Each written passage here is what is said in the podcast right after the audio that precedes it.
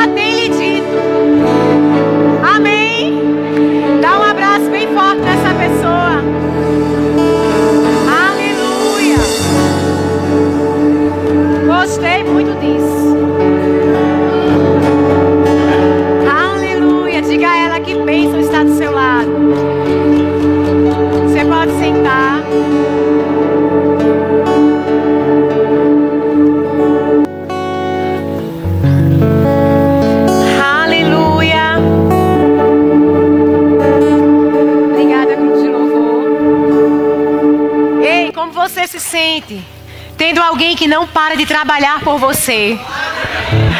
A Bíblia diz que ele nem dormindo dorme, meu irmão. Vela por sua palavra para se cumprir na sua vida. Amém. Aleluia. Antes de começar, eu queria pedir a você, nós estamos em família, amém? E estamos aí com algumas dificuldades de cadeira. Isso é uma dificuldade boa. Isso é um problema santo. Amém? Então, se tem cadeira vaga do seu lado, vazia na sua frente, eu queria mesmo pedir para você vir um pouquinho mais para frente e ocupando as cadeiras aqui da frente, e ocupando as cadeiras ao seu lado, para deixar cadeiras lá atrás para as pessoas que vão chegando um pouquinho mais tarde. Amém. Você pode fazer isso.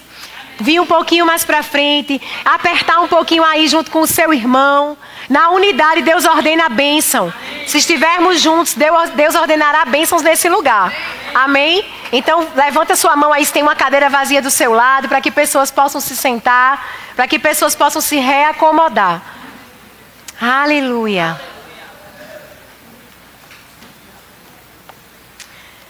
E já que a gente está falando de cadeira, deixa eu também falar algo antes que eu me esqueça. Me pediram para falar. Quantos são pais e mães aqui?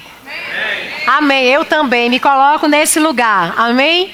Então, esse é um pedido dos diáconos, das pessoas que organizam as cadeiras e que organizam a igreja para mim e para você. Amém? Então, eles pediram que a gente, por favor, tomasse conta dos nossos filhos e não deixasse que eles corressem pelo meio da igreja. Eles levaram tempo para organizar, reorganizar as cadeiras da forma como estão. E com o movimento das crianças, as coisas podem sair do lugar e a gente precisa colocar as coisas em ordem. Amém? Então eu também me coloco no lugar, também sou mãe e a gente vai conversar com os nossos filhos. Amém? Para eles não estarem correndo, para eles não estarem vindo aqui para cima, aqui para o púlpito, brincando. Eu sei que a gente ainda tem pouco espaço. Diga assim comigo, ainda. Mas está chegando. Amém? Um lugar para acomodar todos. Porque Deus deseja que todos estejam bem. Então, por enquanto, diga assim comigo, é só por enquanto. A gente vai se organizar assim, tá certo? Amém? Aleluia, glória a Deus. Que bênção estarmos juntos nessa noite. Você se alegra em ter a sua igreja, em ter um lugar para congregar, em ter liberdade de andar, sair da sua casa, vir congregar, encontrar os irmãos, ouvir da palavra, se alimentar, ficar forte. Amém. Você se alegra com isso? Sabe, quando eu vejo relatos de pessoas que atravessam mundos, fundos, oceanos até, na, na maneira de falar, mas muitas vezes andam quilômetros e quilômetros para conseguir uma igreja. Às vezes essa igreja é subterrânea, né? correndo risco de vida, correndo perigo, para poder ler uma Bíblia. A gente ouviu um relato de um africano, né, que está junto com o nosso ministério fazendo proezas na África, o Braz, eu não sei se alguém aqui já ouviu falar sobre ele, e ele falando sobre um relato que ele ouviu de uma, de uma família que estava muito feliz e outra família que estava triste. E o motivo da felicidade de uma família era que ela, essa família iria receber a Bíblia por algum tempo na sua casa, por pouco tempo, acho que alguns dias. E aquela família que estava triste era a família que iria entregar a Bíblia para aquela outra família e passou apenas alguns dias com ela. E só depois de dois anos essa Bíblia, essa Bíblia voltaria para aquela outra família. Você entende o que é isso? É tão difícil a gente parar e pensar que isso ainda existe. Não é? No mundo em que a gente vive, no Brasil onde a gente vive, na liberdade que a gente tem. É tão difícil. Você tem Bíblia de todo jeito. Eu não sei você, mas eu tenho Bíblia em tantas versões. Você tem Bíblia no celular e é tão difícil você mensurar e parar para pensar o que é você às vezes ter uma folha da Bíblia e trocar com o outro para poder ter mais acesso, mais conhecimento, um pouquinho mais, entender um pouquinho mais de Deus. Ei, você precisa valorizar a sua igreja. Amém. Você precisa valorizar a palavra de Deus que está na sua mão que está na sua casa. Sabe que homens e mulheres e crianças morreram por causa da palavra, para traduzir a palavra para mim e para você. Sabe que a Bíblia não nasceu assim, bonita, rosa em português, com letras grandes. Pessoas se esforçaram, meu amado, para que isso aqui chegasse na minha mão. Para que a verdade chegasse a mim e a você, para te libertar. Pessoas deram a vida por isso. Você precisa valorizar a palavra. Falando nisso, você trouxe a sua Bíblia. Oh, meu Deus, que bênção que você trouxe. Aleluia. Abre ela em Efésios. Deus vai falar com você hoje. E eu espero do fundo do meu coração que Ele te chacoalhe. e que você não saia daqui da mesma forma que você entrou. Amém. Aleluia, eu amo esse versículo, eu gosto muito desse versículo 5,17. Talvez eu corra um pouquinho, porque Deus tem coisas para tratar com a gente, mas se você não conseguir ler aqui na projeção, eu creio que o pessoal vai colocar amém. ou anota, vai estudar em casa, valoriza aquilo que você está recebendo nesse lugar. Existem muitas pessoas aí fora que queriam metade do que você está ouvindo. Amém? Então diz assim: por essa razão, no versículo 16 diz: porque os dias são maus. Por essa razão, não vos torneis insensatos. Eu gosto muito desse versículo. A Bíblia diz: mas procurai. Diga assim comigo: procurai. Compreender qual é a vontade do Senhor. A Bíblia não diz fica esperando de repente Deus possa vir te revelar. A Bíblia diz procurai. E ela diz que o insensato, ou seja, aquele que não tem juízo, só ele não procura saber o que Deus diz a seu respeito. Então a Bíblia diz procurar, é algo que eu vou sair do meu lugar de conforto, é algo que eu vou me mover para buscar. A Bíblia diz buscai ao Senhor enquanto se pode achar. Buscar-me-eis e me achareis. Se você buscar, você vai achar. O problema é que muitas vezes a gente quer a resposta, mas a gente não quer se envolver com o Deus das respostas. Ou às vezes a gente quer as respostas muito rápidas, como micro-ondas. A gente está acostumado a ter as coisas no ti, ti, ti. Resposta. Deixa eu te dizer uma coisa: Deus não trabalha dessa maneira. Sabe por quê? Porque Ele quer forjar em nós coisas celestiais, coisas espirituais. Mas deixa eu te dizer algo: não é Deus quem manda muitas vezes circunstâncias difíceis, não, para a nossa vida, não. A gente vai ver isso pela palavra. Mas nas circunstâncias difíceis, Deus forja teu caráter. Amém? Então, Efésios 1,17, você já está em Efésios? Diz assim: eu quero só dar uma introdução te estigando a valorizar a palavra. Diz assim: para quê? Quando a Bíblia diz para quê? Porque existe um propósito. Então está dizendo aqui o propósito de Deus, nosso Senhor Jesus Cristo, o Pai da glória, é te conceder espírito de sabedoria e de revelação no pleno conhecimento dele, iluminando os vossos olhos, os olhos do vosso coração para que você saiba, meu irmão, qual é a esperança, para saberdes qual é a esperança do teu chamamento. Diga assim: Eu tenho um chamado. O Senhor me chamou. Qual é a riqueza da glória da sua herança para os santos? Diga assim: está falando comigo. Eu preciso aprender mais. Eu preciso saber mais. Amém? Oséias 6,3, não precisa você abrir, mas diz: conheçamos e prossigamos em conhecê-lo.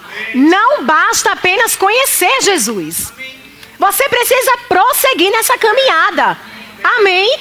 Aleluia. Provérbios 15, 14. Não precisa você abrir, você anota e abre lá depois. Diz nessa versão, em outra versão aqui: O coração do sábio busca o conhecimento busca o conhecimento.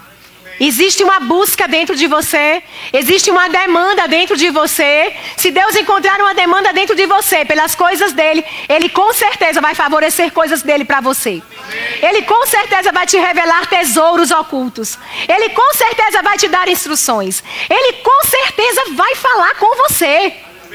Não tenha dúvida. Amém. Aleluia! Mas o tolo se alimenta de insensatez.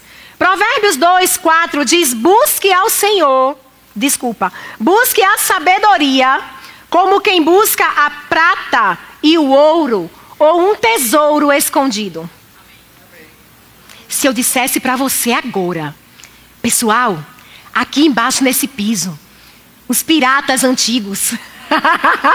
Vieram pelo mar de candeias e enterraram um tesouro. Você não ia ficar sentado aí, não? Você ia começar a arrancar cerâmica, meu irmão. Você ia fazer qualquer coisa. A Bíblia diz: busca a sabedoria que vem do alto, como quem busca um tesouro escondido. Porque a sabedoria de Deus vale mais do que essas coisas da terra. Essas coisas da terra vão passar. E tem gente matando e morrendo pelo ouro dessa terra. Mas deixa eu te dizer, você tem um ouro. Meu Deus do céu. Você tem o ouro da palavra. Provérbios 23, 23 diz: compra a sabedoria. Investe tuas finanças. Compra sabedoria, busca saber. Quem aqui já fez o rema? Tem metade da igreja que não fez. Quem aqui deseja fazer o rema? Sabe que Deus só vai satisfazer teu coração se existir um desejo? Desejais e nada tem, a Bíblia diz. Porque desejais mal. Deseja bem. Deseja conhecer. Deseja se aprofundar. Eu até hoje nunca vi uma pessoa desejar fazer o rema de todo o coração. Colocar isso no, no altar do Senhor e isso não se manifestar. Sabe o que precisa para a gente ter o rema aqui no ano que vem de volta? Glória! Você querer. Só isso, só isso. Precisamos de 50, no mínimo. Se você deseja o que é isso para Deus, diga assim comigo nada. Porque já é desejo dele te favorecer nisso. Amém. E o que é o rema, irmã? É um instituto bíblico que não é preso a uma denominação. É interdenominacional para te alcançar. É um instituto onde você vai estudar o quê? A Bíblia. Tem que comprar quantos livros? A Bíblia. Você tem uma Bíblia? Você pode fazer o rema.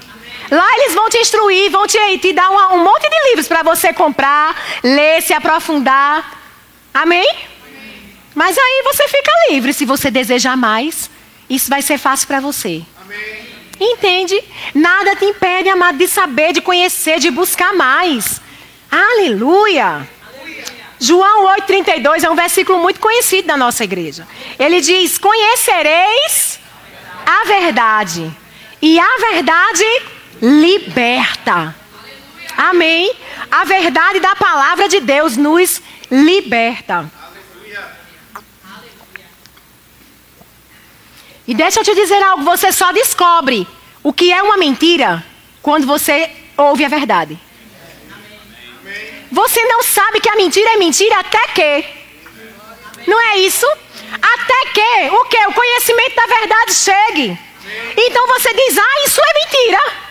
Ah, isso não me serve mais, isso não me cabe mais, isso não me enche mais, isso não me preenche mais. Eu quero a vida eterna, eu quero o que é verdade, eu quero o ouro verdadeiro. Esses dias estava conversando, esses dias acho que foi ontem. Estava conversando com a irmã aqui da igreja, a gente estava falando. É uma satisfação tão plena ter Deus. É algo que você não vê, não toca, não pega, mas você sente. Que nada mais satisfaz se não tiver Deus envolvido. Parece que nada mudou no natural, mas ela estava dizendo: nesses seis meses, algo mudou por dentro da gente. Nesses seis meses em que eles estão aqui, em que ela está aqui, ela disse: algo mudou dentro da gente. Né? Você, você encontra um contentamento e não sabe nem explicar direito em quê. É nele. Aleluia. Coisas antigas já não, já não te prendem mais, já não te, te fazem tanto sentido. Mas a palavra te completa. A palavra te preenche de uma maneira tal que parece que tudo está plenamente bem. E às vezes as pessoas podem olhar para a gente e dizer assim: a senhora não tem problema, não, né? Irmão, quem é aqui nesse mundo que não tem? Quem é que não tem?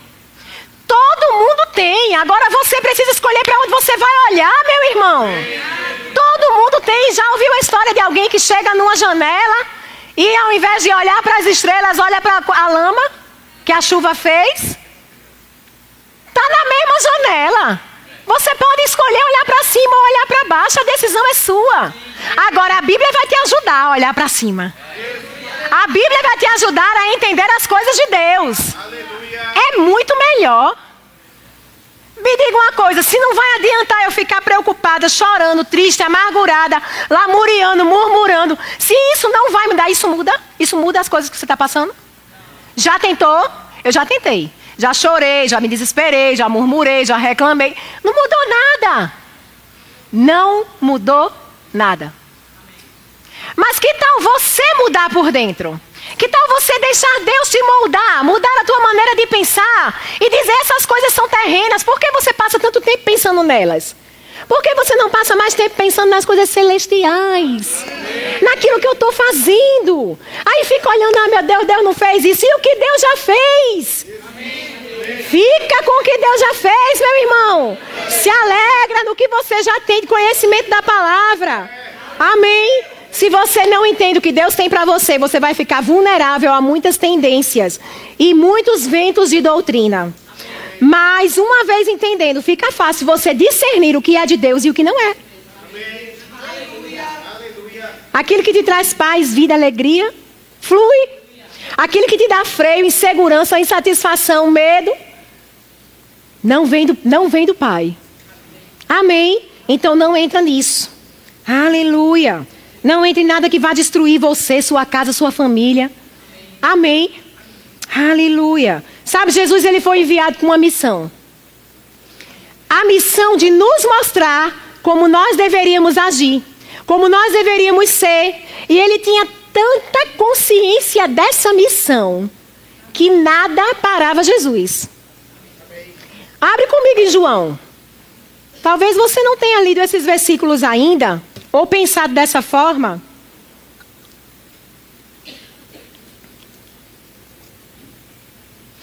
João 4,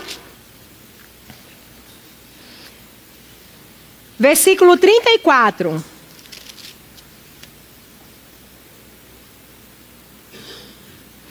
Mas Jesus dava tanta importância àquilo que Deus delegou para ele fazer, ao chamado dele, que ele comparou o que ele precisava fazer aqui na terra com comer, com comida. Você vive sem comida? Não. Comida é uma coisa essencial para a vida. Jesus comparou o chamado dele, o propósito dele aqui na terra com isso. Algo essencial, algo inegociável. Comida é inegociável, né? Já tentou conversar alguma coisa é, mais complexa antes do almoço? Não tente não, é complicado. Então ele disse: A minha comida consiste em fazer a vontade daquele que me enviou e realizar a sua obra. Presta atenção comigo. Você entendeu que Jesus tinha outra vontade? Está escrito aqui, ele foi enviado, ele, a minha comida é fazer a vontade daquele, de outro. Outra vontade, daquele que me enviou. Mas Jesus, naturalmente, no corpo, ele não queria morrer, não. Alguém aqui quer morrer? Ah, mas por que você não quer morrer? Você sabe que vai para o céu? No natural, a nossa carne, ela não quer morrer. Amém?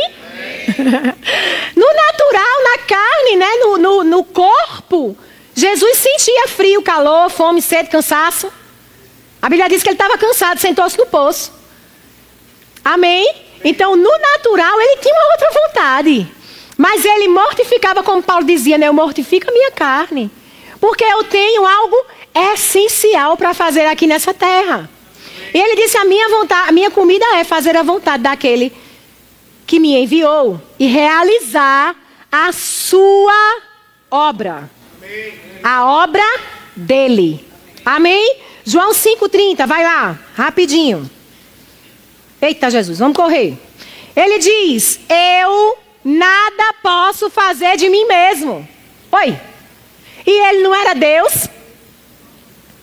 Filipenses diz que ele não usou de usurpação ser igual a Deus. Antes, ele se esvaziou dessa natureza divina para se comparar, para substituir a mim e a você. Para estar tal como tal. Amém? Ele disse aqui, eu, Jesus, Jesus, ele disse, eu, sozinho, nada posso fazer de mim mesmo. Por que às vezes tentamos fazer algo sem consultar a Deus? Jesus disse: Eu, eu, eu, Jesus, o próprio. Nada posso fazer de mim mesmo, mas, desculpa, na forma como eu ouço, eu julgo. O meu juízo é justo, somente porque eu não procuro a minha própria vontade. Olha ele aí dizendo outra vez: Ei, ah, eu não estou procurando a minha própria vontade, não. Porque quando a gente está cansado, a vontade que a gente tem é fazer o quê? Descansar. Jesus fez o quê? Pregou para a mulher samaritana. Ele passava da sua vontade muitas vezes, porque ele tinha um propósito muito claro. E às vezes a gente, ah, estou com vontade não. Não estou com vontade não de quê? De ficar casado, mas não, vou separar. Ei, deixa eu te dizer uma coisa: se você não tem senso de propósito em Deus, nada nessa vida vai ser bom. Nada. Sabe que não é você que, se, que escolhe se separar ou não? Se você tem senso de propósito, se você tem um propósito em Deus, hum, vou deixar você pensando. Eu não procuro a minha própria vontade, sim a daquele que me enviou. Você tem um propósito em Deus. Sabe que não é você quem decide se vai ficar em casa ou vir à igreja? Se você tem senso de propósito, você entende quem você é. Sabe que não é você quem decide se sai ou não desse ou daquele emprego? Não faz isso sem consultar o Senhor, é dano para você. Não faz isso sem entender qual é o propósito. Amém. Sua vida tem um propósito ou não? A Bíblia diz que nós morremos com Ele para que aqueles que morreram com Ele não vivam mais para si mesmo, mas para cumprir um propósito muito maior do que o meu próprio pensamento. Amém? Muito maior do que aquilo que eu penso. Mas deixa eu te dizer uma coisa, vou te dar uma boa notícia. Cumprir o propósito de Deus é bênção. O teu propósito vai se encaixar no dele. Fique certo. Fique certo. João 6,38, mais uma vez, diz aqui. Eita glória. Porque eu desci do céu o que é está escrito na sua Bíblia?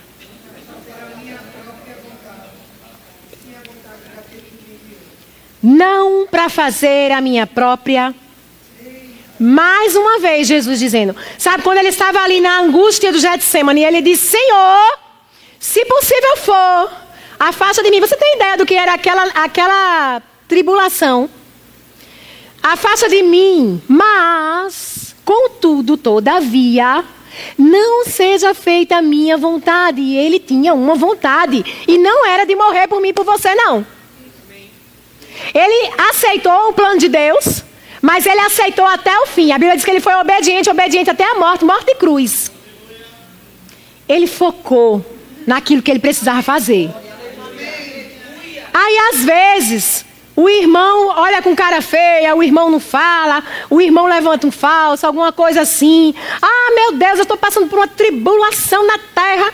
Você não sabe o que é tribulação, não, homem. Fique quieto. Não é. Às vezes a gente se prende umas coisinhas.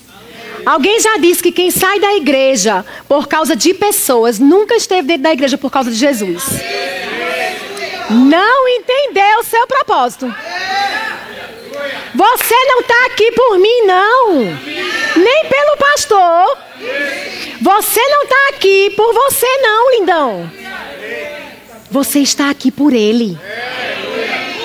Eu já contei esse testemunho e vou falar rapidamente. Certa vez, desde que a gente entrou no Evangelho, amados, eu nunca entrei no Evangelho para dizer assim: eu vou ver se é bom, se não for, eu saio. Se, se for cômodo, não. Eu entrei no Evangelho consciente de que eu estava fazendo. Eu estava entregando a minha vida a alguém. Ah, para ser Senhor da minha vida. Porque eu entendi que Ele é bom demais. E que não existe nada melhor do que estar com Ele. Amém? Mas, desde que a gente entrou, eu não sabia muitas coisas. O pastor estava falando hoje sobre isso. Ele pregou, ele falou hoje, ministrou sobre perseverança, não, constância. Amém? Constância. No Senhor, você espera constância das pessoas. Não é? Você espera constância de Deus, mas às vezes nós não somos constantes. Mas queremos que Deus esteja lá, fiel. Sabe, Deus não é fiel. A fidelidade de Deus não é para com você, não. Amém. Você sabia disso? Amém. É para com a palavra. Se Ele te encontrar na palavra, Ele é fiel a você. Amém? Mas aí, naquelas, naquele tempo, né, eu pensando sobre algumas coisas, e eu disse a mim mesma, eu disse, não, olha, eu não quero mais. O Senhor sempre falou de ministério pra gente. Mas eu naquele tempo eu disse, eu não quero mais, eu não quero mais pregar, eu não quero mais título de nada, eu não quero, não estou presa a isso. De fato, eu não estou. Se Deus dissesse para mim hoje, olha, amanhã você não é mais a esposa do pastor, não. Opa! No sentido de estar trabalhando à frente da igreja, está me entendendo? Pastor. Meu amado, tá tranquilo, tá de boa. Agora eu só não consigo mais ficar parada porque eu entendi, eu tenho um senso de propósito. Eu ia dizer para vocês, eu posso ficar ali na porta, eu posso limpar as cadeiras, me diga para fazer alguma coisa em nome de Jesus. Eu posso até não pregar aqui, mas eu vou pregar em outro lugar, eu vou falar de Jesus, eu vou fazer qualquer coisa, meu irmão. Porque eu entendi que eu tenho um senso de propósito. E ele não está ligado a um título. Amém. Mas naquele tempo, voltando ao eu vou terminar. Eu disse: não, eu não quero, eu não quero, eu não quero, agora eu não vou, eu vou ficar na minha, vou ficar ali no meio da multidão, vou vir para a igreja como uma, uma ovelha. Você sabe que é confortável ser ovelha? É, é confortável. Tu, você falta, ninguém às vezes nem sabe que você faltou. Você precisa faltar uns 4, 5 domingos, né? Para algumas pessoas dizerem, eita, aquele fulano nunca mais veio, se você não é muito, muito frequentador da igreja. Não é? Aqui não acontece não, se você faltar, a gente liga no outro dia. Tô brincando. Mas é confortável. Agora, se a esposa do pastor faltar, todo mundo sabe. Não é? Todo mundo sabe. Você tem uma responsabilidade que não é mais você quem decide. E naquele culto eu disse: não, é, é, o pessoal conhecia a nossa história, sabia que a gente tinha sido copastores na igreja de Rio Doce. E diziam assim: não, sentem aqui na frente. Eu digo: não, a gente, a gente não está pastoreando, não, a gente pode ficar aqui, está tudo bem. Eu posso sentar lá atrás, não tem problema. E nesse dia, Rodrigo foi chamado para pregar em outro lugar, ou ele viajou com o pastor Júnior, alguma coisa assim. E eu disse: não, eu vou sentar lá atrás, eu não quero nem. Vou ficar lá atrás, mas eu não estava com raiva de Deus, não, amém? Nem sair da igreja, não. Eu só estava desconfortável com algumas coisas e achei que eu podia decidir por mim mesma. E aí eu disse: não, aí a gente conversando em casa, minha mãe falou assim. Mas eu, ela falou uma coisa desse tipo assim, mas é, vai, vi se Deus vai te chamar. Tu tem chamado, não adianta, né? Algumas pessoas têm chamado. Elas querem se esconder embaixo da, da cama, né? Mas a Bíblia diz que não se acende uma luz para se colocar embaixo da cama, não. Você que tem chamado, receba em nome de Jesus. E aí eu estava lá e eu disse, mas tá bom, agora só se Jesus me chamar pelo meu nome. Pronto. Eu não estava com raiva, não, eu estava brincando, mas com fundo de verdade, me sentei lá atrás e naquele dia pastor Humberto estava pregando, ministrando sobre Deus sabe quem você é. Deus conhece seu endereço. Deus não lhe perdeu de vista. Deus não revoga o chamado. Deus quer contar com você. Ele sabe dos seus pantinhos, das suas teimosias, das suas besteiras, do seu mimimi. Ele sabe quando você erra, quando você cai. Ele sabe disso. Ele sabe tudinho. E ele disse: Mas Deus quer contar. Ele decidiu contar comigo, com você assim mesmo. Agora ele não quer deixar a gente assim mesmo. Ele quer que a gente avance. Porque Jesus tinha um propósito e nada parou ele. Não deixa as coisas pequenininhas te parar. E naquele dia ele disse: Deus está chamando você. João, José, Maria está chamando Flávia. Creia, ele disse isso. Agora não precisa Deus dizer seu nome para você saber que ele está lhe chamando. Né? Aí naquele dia eu chorei horrores, pedi perdão ao Senhor e aqui estou eu. Mas o que eu quero dizer aí, o que eu quero que você entenda, meu irmão, não é um título. Deus sabe quantas vezes eu me escondi. E eu disse, não, eu não vou. Quantas vezes eu chorei, meu marido está aqui, testemunha, quanto que eu chorei quando disseram, você vai ensinar no rema. Eu me desesperei. Porque eu queria fazer na minha capacidade. Você não pode fazer nada na sua capacidade. Você viu Jesus dizendo? De mim, meu Deus. Jesus disse isso, agora se ele não pode, imagine. De mim eu não posso fazer nada, mas nele Nele eu posso todas as coisas. Você pode todas as coisas. Nele, meu irmão, é nele, não é você. Nunca foi sobre nós, nem o que podemos fazer. É tudo sobre você, tudo para você. Homem, entenda isso. Você vai viver melhor. Não tem a ver com você. E naquele dia Deus disse assim: Quem foi que disse que é você quem escolhe? Para. Se prega, se não prega. Sei, estou com vontade de pregar hoje. Jesus disse: Quem é que disse? Deus disse para mim: Quem foi que lhe disse que tem a ver com a sua. É, faltou a palavrinha, com a sua realização pessoal. Amém. Eu não lhe chamei por causa de uma realização pessoal. Não é você que escolhe se você quer ou se você não quer. Não é você que escolhe se você quer fazer isso ou aquilo no reino. Amém. Aleluia. É Deus quem determina. E Deus determina também o tempo, o modo, as estações. Fica sensível. E uma vez eu disse, Senhor, por que eu? Tem tanta gente, tem gente brigando por causa de título e ministério, minha gente. Pode acreditar, é feio, é feio mesmo, mas tem. Né? Aquela coisa assim, para que tá feio, que não tem nada a ver com ele. Mas tem gente brigando por causa de posição e ministério. E eu dizia, Senhor, por que você não bota esse monte de gente na fila? E ele disse, por causa de coração, eu não estou procurando gente na fila. Eu estou procurando um, um coração com. Qual foi a palavra de hoje? Constância, meu irmão. Constância, eu nunca saí da igreja amuada, emburrada, porque não sei quem, porque não sei quem, porque. E você pensa que a gente não teve momentos em que a gente engoliu o sapo, que a gente pensou uma coisa, era outra, em que a gente. Sabe, quando um líder diz assim, vamos subir? Aí você, né, você diz assim, não, eu estou aqui, estou pronto para lhe servir, estou aqui querendo fazer tudo por você, eu tô, olha, Deus disse para eu lhe servir, eu estou aqui de coração.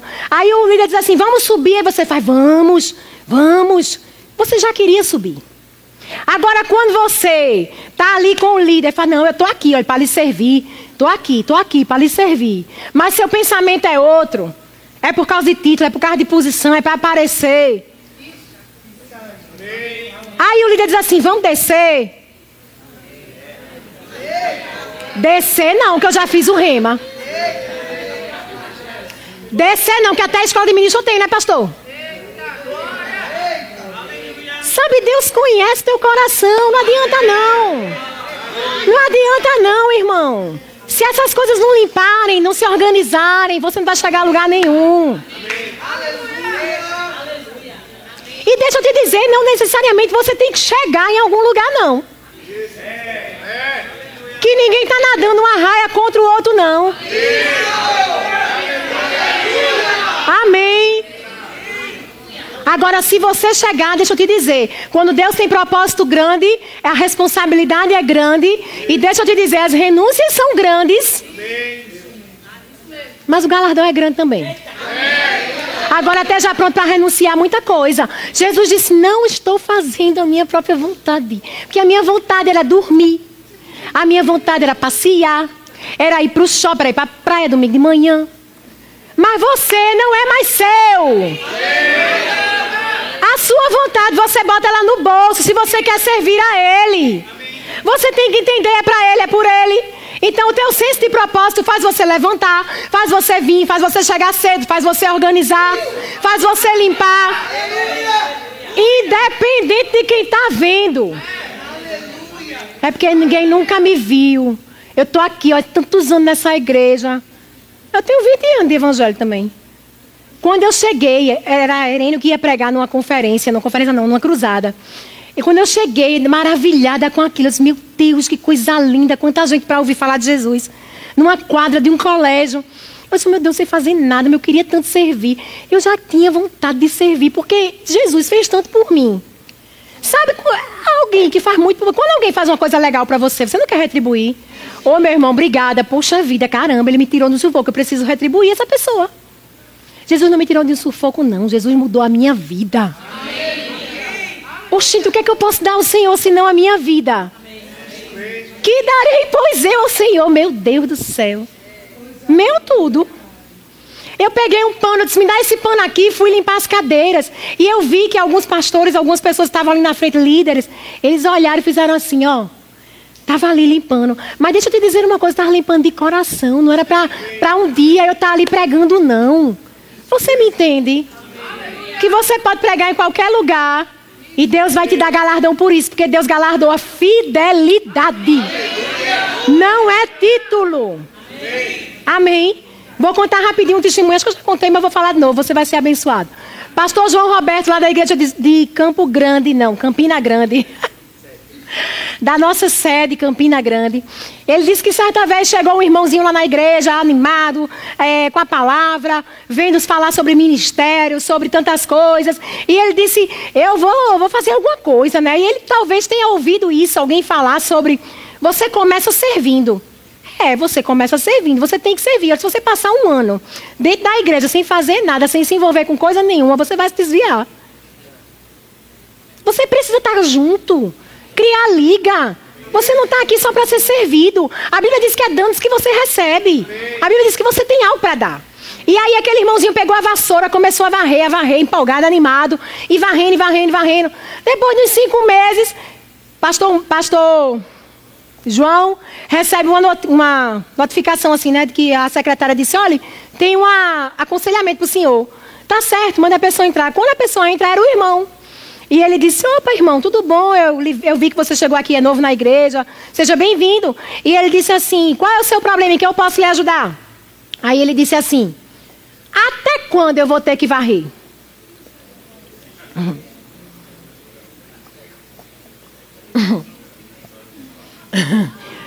Aí João disse: Eu não sei. Ele conta até rindo: Eu não sei. Não fui eu que lhe mandei varrer. Ele entendeu que isso ia galgar, sabe, é, degraus, que isso ia fazer com que ele fosse conhecido, com que ele. Mas se Deus te chamou para ser suporte, para varrer, para ser é, coopera, é, cooperador, não, como é que se chama? Socorros, Ministério de Socorros. Fica tranquilo. Mas Deus só me chamou para isso, só não. Nada é em vão no corpo.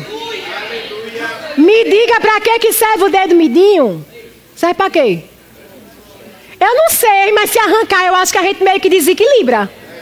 Não fica, eu só sei de uma coisa: se tirar o dedo midinho, não fica perfeito. Não é verdade? Alguma coisa vai desequilibrar. Talvez aquilo que você pensa que é tão pequeno que você faz, é tão pequeno, só vem aqui limpar essa bateria todo dia. Aquilo é tão pequeno, mas se, se ninguém limpar, alguma coisa vai desequilibrar. Alguma coisa vai faltar. Não, Deus não vai galardoar, mas uma vez eu vou te dizer isso: posição. O pastor estava dizendo, quantas vezes a gente carregou som, carregou coisa, levou para lá, levou para cá, foi buscar no aeroporto, num bate e volta de carro, levar ministro em Campina Grande e voltar, para no outro dia trabalhar. Aí ganhou o que com isso? Meu filho, nem quero saber, celestial. Foi nada material não, viu? O ministro não disse assim, tome aqui uma boa oferta. Não, não, não foi isso não. Mas são coisas eternas que vai, ó, aqui por dentro. E quantas vezes a gente estava lá, disposto, disponível. Amém? Mas por causa do coração, Deus levanta. Por causa do coração, Deus pode te levantar. Agora arruma o coração. Amém? Hebreus 10, 38 diz: Deus não tem prazer naqueles que retrocedem. Olha para a pessoa que está do seu lado e diga assim: não pare. Amém? Eu não vou parar, gastarei minha vida aos teus pés. Isso me basta, meu irmão, isso deve te bastar. Gasta tua vida nos pés dele para você ver se não tem galardão. Oxe, eu vou rapidinho concluir com isso. Vou pular um monte de coisa aqui, mas vou concluir com isso. Vai no capítulo 9 de Atos. Sabe, Deus nunca vai te dizer tudo na sua caminhada cristã. E eu dou graças a Deus porque Ele não diz tudo, viu? Precisa o grupo de louvor e agora não, hein? Fica tranquilo aí. Calma que a gente tem 15 minutos. 10. Vai ficar 10 minutos em pé aqui atrás. é, deixa, eu te, deixa eu voltar aqui. Deus não diz tudo de uma vez, não. Caminhar com Deus é caminhar por fé. É como fazer uma grande curva. Cada passo que você dá em fé, você é credenciado para ver um pouquinho mais. Amém? Cada passo que você vai dando, você vai vendo o próximo caminho para seguir. Quando na, curva, né, você vai dando a, a curva, você vai vendo passo a passo, pedaço por pedaço daquela curva. E você só vai se você der o, se você avançar. Não é assim? E não fica de olho na curva que o outro já fez, não, em nome de Jesus. Não fica de olho na curva do teu irmão. Eita, que ele já fez aquela curva. Você já tentou fazer uma curva sem olhar, sem prestar atenção na sua curva? Você se arrebenta. Não fica na, na arena das emoções, da sensibilidade. Deus não me viu, ninguém me viu, ninguém me ama, ninguém me quer. Sai desse lugar. Sai desse lugar que não te pertence. Amém. Aleluia. Não fica olhando para. Vai fazer uma curva olhando para a curva dos outros para você ver o que, é que vai acontecer. Aleluia. Então fica sensível ao que Deus vai te dar como instrução. Vou falar isso antes de a gente começar a ler. Talvez você receba uma instrução bem simples do Senhor dentro de um Uber, dentro de um táxi, dentro de um, uma parada de ônibus. Que instrução? Vá ali fale para aquela pessoa de Jesus, fale de Jesus para aquela pessoa. Vou nada, mas quer pregar. Vou não, né? Mas eu não sei falar de Jesus. Fale do que Jesus está fazendo na sua vida, meu irmão. Aí você vai lá, fala de Jesus, né? E aquela pessoa, meu Deus, recebe, chora. E você fica assim, eu só falei isso. Porque não é você, entenda, é a unção. Né? Aí aquela pessoa recebe Jesus ali, vai embora, tu nunca mais encontra aquela pessoa na vida. Mas tu sai dali com uma satisfação de propósito cumprido, né? Uma alegria indizível. Ninguém sabe dizer não, só você. E você não tem ideia, amado, de, que, de quem aquela pessoa vai se tornar em Deus. Eu acredito que a primeira pessoa que me evangelizou não ia acreditar que um dia eu ia estar à frente de uma igreja, o verbo da vida, que ia galgar isso, que ia, sabe? Que ia ser professora do rema, que ia... Você não sabe se você se você está ali evangelizando o Paulo dos últimos dias. Deixa eu te dizer, você vai receber galardão por isso. Você pode não saber. Hoje eu estava dando testemunho ali de alguém que disse que tinha um casal na praia. E Deus disse assim para uma pessoa que ia passando: vá lá e, e peça para orar por eles. E a pessoa pediu, aí o casal ficou constrangido. Como assim? A pessoa chega aqui na, na praia e diz: Deixa eu orar por você. Não, não, obrigada. Aí a pessoa foi embora. Aí outra pessoa, Deus usou de novo, disse: Vá lá e peça para orar por aquele casal. Aí a pessoa foi lá, pediu para posso orar por você. Não, não, obrigada. A pessoa recebeu não, foi embora. A terceira pessoa Deus usou naquele dia. Passe, peça para orar por aquele casal. A terceira pessoa constrangeu o casal. O casal disse: não, não é possível. Né? Deus deve estar tá falando alguma coisa. Deus quer falar com tá, tá, a gente vai estar tá com vergonha na praia, mas a gente deixa. E aquela pessoa orou por aquele casal. Agora eu te pergunto: a primeira pessoa foi embora com um não. E ela podia estar tá pensando: Deus mandou eu ir? Não. A segunda pessoa, mas Senhor, eu fui com tanta vergonha para dizer, posso orar por você no meio da praia? Né? Recebeu não. Mas só por causa da primeira e da segunda foi que o terceiro conseguiu. Você está plantando sementes por onde você passar. Ele não ia deixar, meu amado, ele só deixou porque era a terceira vez. Você entende? Então você não tem que estar preocupado em ser ou não. Se a pessoa disser que não quer vir para o culto das mulheres, convide, irmã. Vai ser muito bom. Amém? Aleluia. Atos 9. Vamos embora. Versículo 10.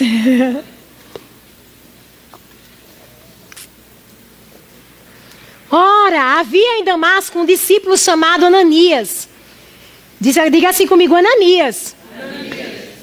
Disse-lhe o Senhor numa visão: Ananias, quando Deus falou, olha o que o camarada respondeu. Ao que respondeu: Eis-me aqui, Senhor. Você está pronto? Ele foi rápido. Ananias, quando ele chamar seu nome, diga assim seu nome bem alto. Flávia. Eis-me aqui, Senhor. Amém. Aleluia. Quando ele chamou, ele disse: Deus está chamando Flávia. Eu, ah, eu vou, Jesus. Eis-me aqui. Então o Senhor lhe ordenou. Diga assim comigo: foi um pedido, não. Deus não disse assim, Ananias, tu queres ir ali para mim? Às vezes eu digo assim, amor, tu quer fazer isso pra mim? Aí ele faz, querer, eu não quero não. Tu tá perguntando se eu quero, né? Eu digo, amor, vai lá, vai. Disse, mas você perguntou se eu queria. Querer eu não quero, mas vou por amor. Aí ele disse, aqui, olha, que o Senhor ordenou. Foi uma ordem, não foi pedido não. Amém? Quando Deus fala, em nome de Jesus, obedece. E ele diz, dispõe-te. Você precisa estar no lugar disponível. Para quê? Para a necessidade que aparecer, meu irmão. É para varrer, a gente varre, é para ajeitar a cadeira, a gente ajeita, é para... Sei lá o que é, Senhor, eis-me aqui. Amém? Dispõe-te. Vai à rua que se chama direita. Deus deu, deu todas as instruções. E a gente começou dizendo que se você buscar, Deus vai te dar as instruções. Amém? Vai à rua que se chama direita. Aí na rua de, de Judas, procura. E na casa. E na casa de Judas. Procura. Amém? Então ele ia ter uma demanda, ele ia ter que procurar. Procure por Saulo. Apelidado de Tasso, pois ele está orando. E viu um homem chamado Ananias. Deus conhece seu nome, viu? E o seu endereço também. Impõe-lhe as mãos para que recupere a vista.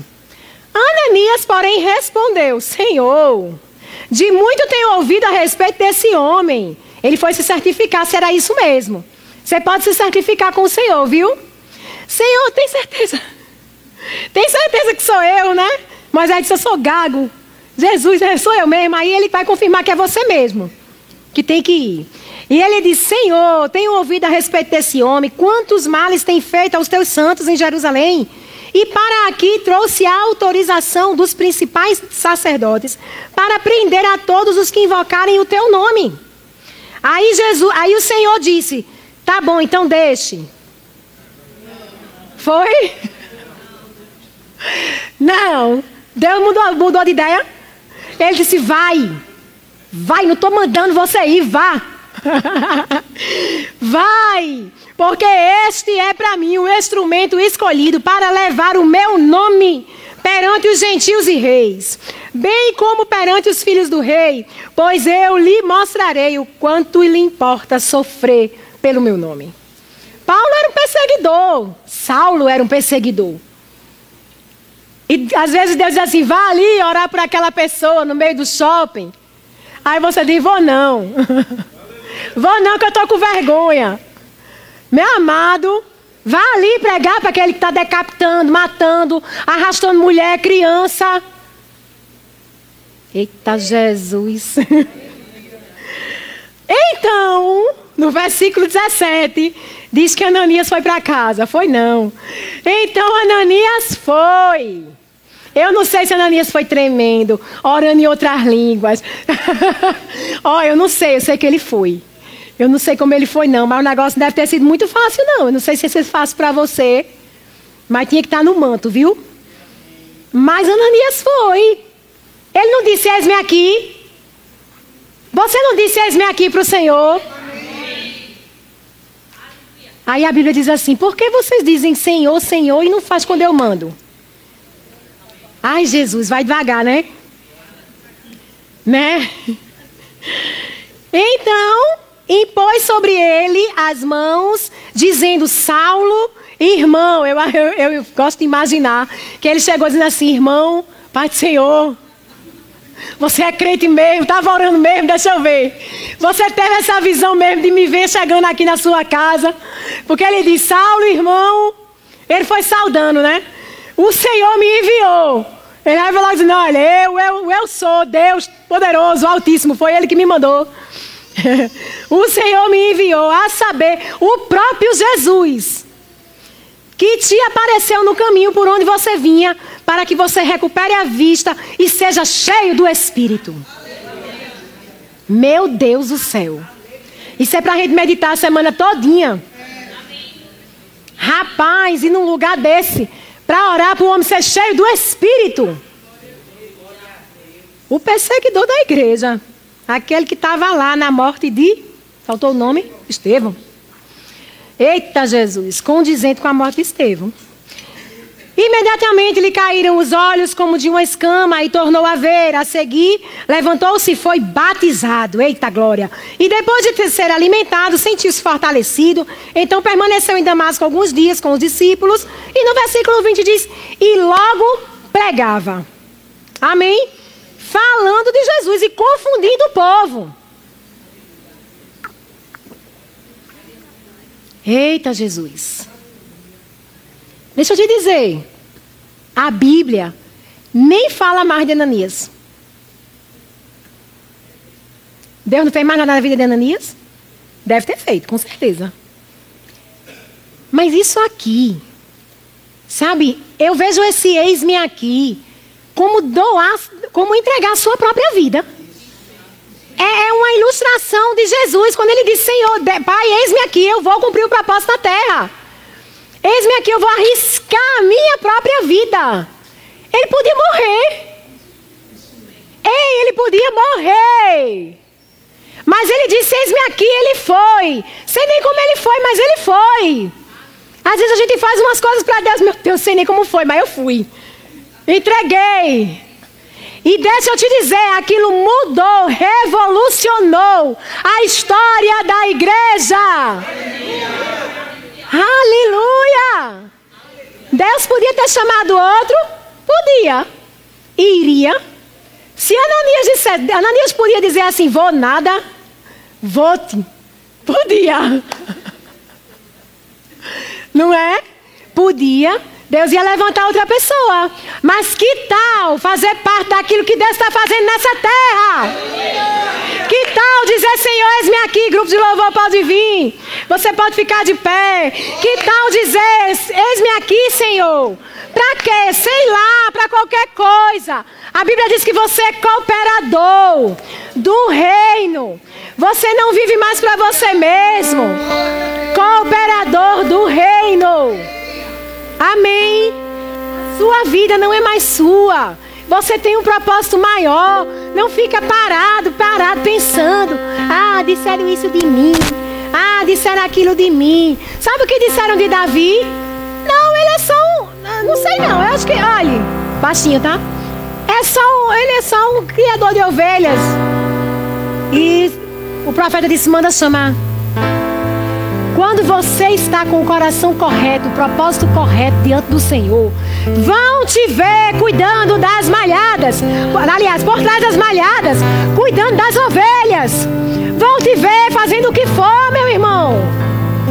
Não fica pensando, né? são homens que me param, são homens que param meu ministério. O que eu tenho com Deus é grande. Seja fiel no pouco. Seja fiel no pouco. Que tal se rever? Deixando parar. Eu estou me deixando parar por A, por B, por C, por isso, por aquilo. Tenha senso de propósito. Entenda quem você é em Deus em qualquer lugar. Você pode manifestar a bênção, a glória, a graça. Essas duas mulheres ungidas aqui na minha frente. Dalca Tardim e Vânia Borba. Minha mãe. Quem mandou vocês irem para o presídio? Falar de Jesus. Ele. Um senso de propósito. Olha aí a resposta dela. Mas a senhora já tem tanto. 86. 86 anos. Que necessidade tem da senhora ir para um presídio falar de Jesus? Quantos anos você tem, meu irmão? Tem alguém, alguém aqui com 86? Ninguém? Pois ela vai. Você já foi para o presídio? Falar de Jesus. Levanta suas mãos para o alto. Diz assim para ele: Eu não vou parar. Gastarei minha vida aos teus pés. Deixa eu te dizer uma coisa: existe um fogo dentro de você. A gente pode cantar essa música, a gente consegue. Existe um fogo dentro de você. E esse fogo é o fogo do Espírito. E se você não se dispor, deixar isso queimar, nada vai acontecer. Investe a tua vida nele. Investe o que você tem nele. No propósito dele, os teus propósitos se encontram os teus sonhos se realizam. No propósito dele, coisas acontecem, você muda destinos. No propósito dele, você se encontra. Oh, Senhor, eu vou gastar as minhas, a minha vida aos teus pés. E nada, nada vai me parar. Oh, obrigado, Pai.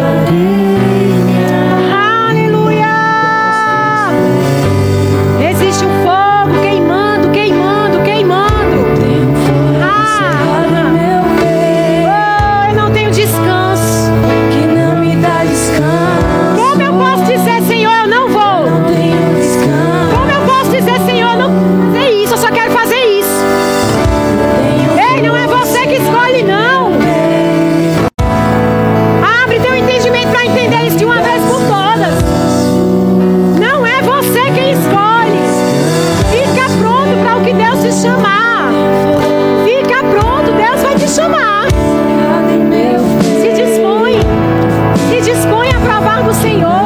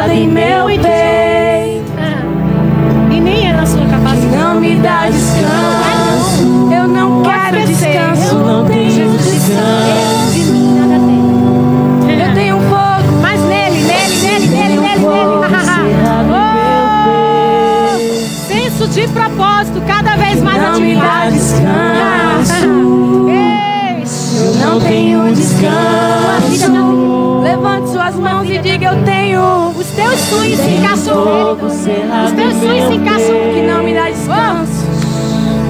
Que não me dá descanso. Eu não tenho descanso. Deixa queimar. Deixa queimar, deixa queimar.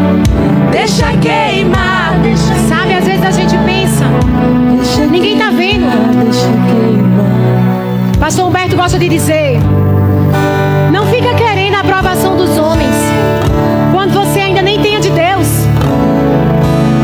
salvação do Pai.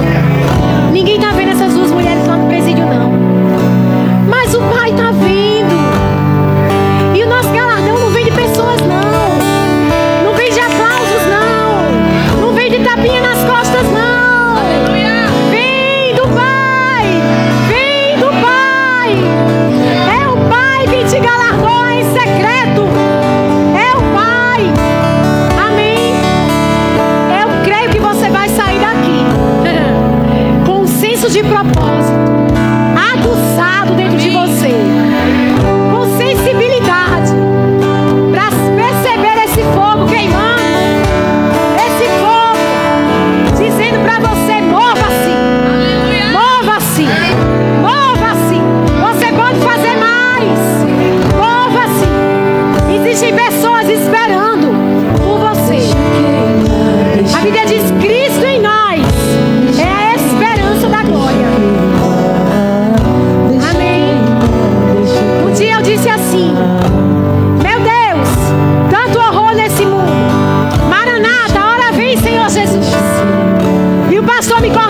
feel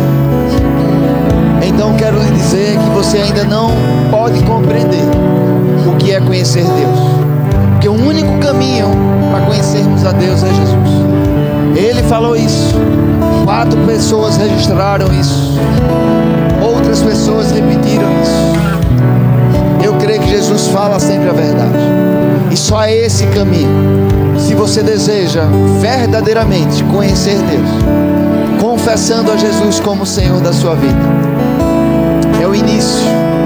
Ele passará a habitar dentro do teu coração e vai ser o início de um relacionamento íntimo. Quem que está aqui essa noite deseja confessar Jesus como Senhor da sua vida? Faz o sinal com tua mão. Nós vamos orar com você. E haverá festas nos céus e haverá uma festa aqui na terra também você.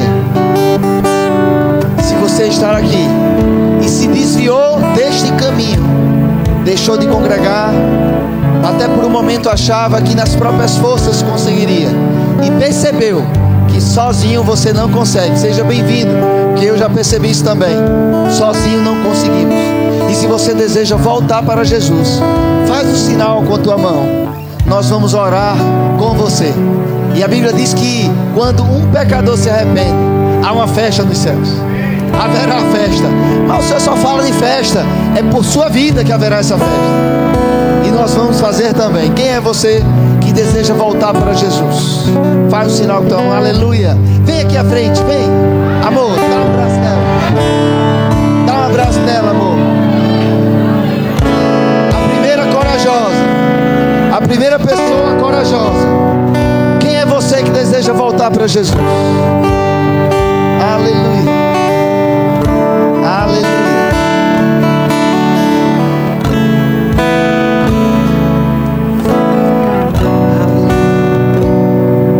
E se você deseja receber cura para algum tipo de enfermidade que está passando, eu quero lhe convidar. Quem deseja receber cura quem deseja ser cheio do Espírito, faz um sinal com tua mão. Nós vamos orar por você. Quem estiver doente vai sair curado. E quem for receber o Espírito Santo de Deus enchendo dele, vai sair daqui afogueado. Quem é você? Vem aqui à frente. Dá um passo de fé e vem receber a tua cura. Vem receber do Espírito.